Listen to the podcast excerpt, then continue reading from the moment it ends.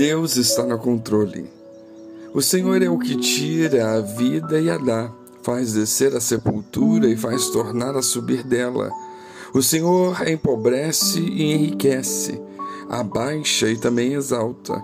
Levanta o pobre do pó e desde o esterco exalta o necessitado, para o fazer assentar sobre os príncipes, para o fazer herdar o trono de glória porque do Senhor são os alicerces da terra, e assentou sobre eles um mundo.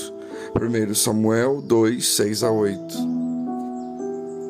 Há momentos na vida que perdemos o controle de alguma situação.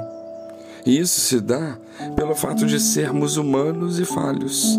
Também há momentos em que nos perguntamos se Deus realmente está vendo a situação calamitosa que está acontecendo conosco e chegamos até a duvidar se Ele está trabalhando a nosso favor. Mas uma coisa nós sabemos e precisamos ter certeza: Deus está no controle. Sim, Deus trabalha de forma que convém a Ele trabalhar. E é bem verdade que encontramos vários relatos de homens na Bíblia que padeceram adversidades mesmo não havendo motivo aparente ou causa gerada por eles mesmos. Simplesmente aconteceu a vontade e o agir de Deus na vida deles. E dentre eles, podemos citar José, Davi, Jó, Jeremias, Paulo. Por isso, não devemos cair no erro de tentar limitar o poder de Deus. Ele pode usar, e usa mesmo, o sofrimento dos justos para propagar o seu reino e o seu plano redentor toda injustiça na vida de José e o que ele passa na mão dos seus irmãos, dos egípcios, fazia parte do plano de Deus para conservar vossa sucessão na terra e guardar-vos em vida por um grande livramento de Gênesis 45, 7. O que temos que fazer é confiar plenamente em Deus e crer que Ele está sempre no comando de todas as situações mesmo não entendendo o que estamos passando, ou ainda que não vejamos a aparente solução, ou mesmo quando clamamos e não temos a resposta, devemos entender que o nosso Deus não está limitado ao tempo e aos nossos motivos. Busquemos ser fiéis a Deus em todos os momentos de nossas vidas. É importante ressaltar que a fidelidade a Deus não é garantia de que não passaremos por aflições, dores e sofrimentos nessa vida. A verdade é que Jesus nos ensinou que poderíamos ser acometidos de todas essas coisas.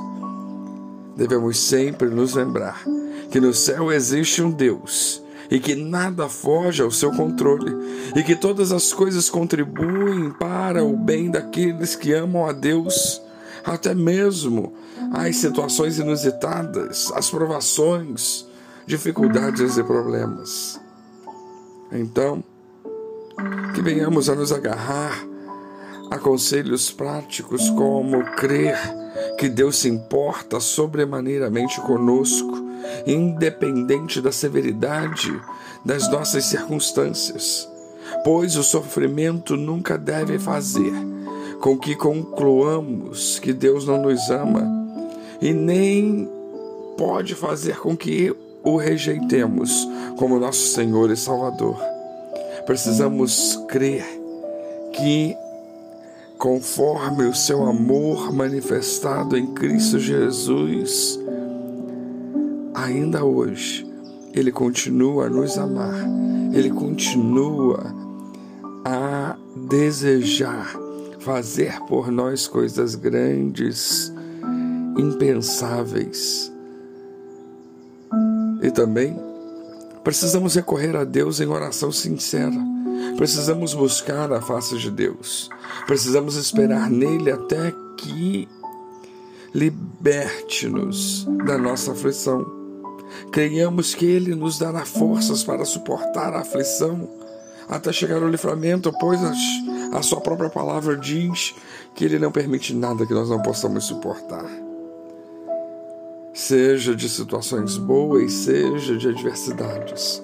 Deus está no controle e nós precisamos confiar nele, depositar nele a nossa esperança, depositar nele a nossa vida, porque ele controla todas as coisas e tem poder para fazer infinitamente mais, além do que pedimos ou pensamos. Que Deus nos abençoe.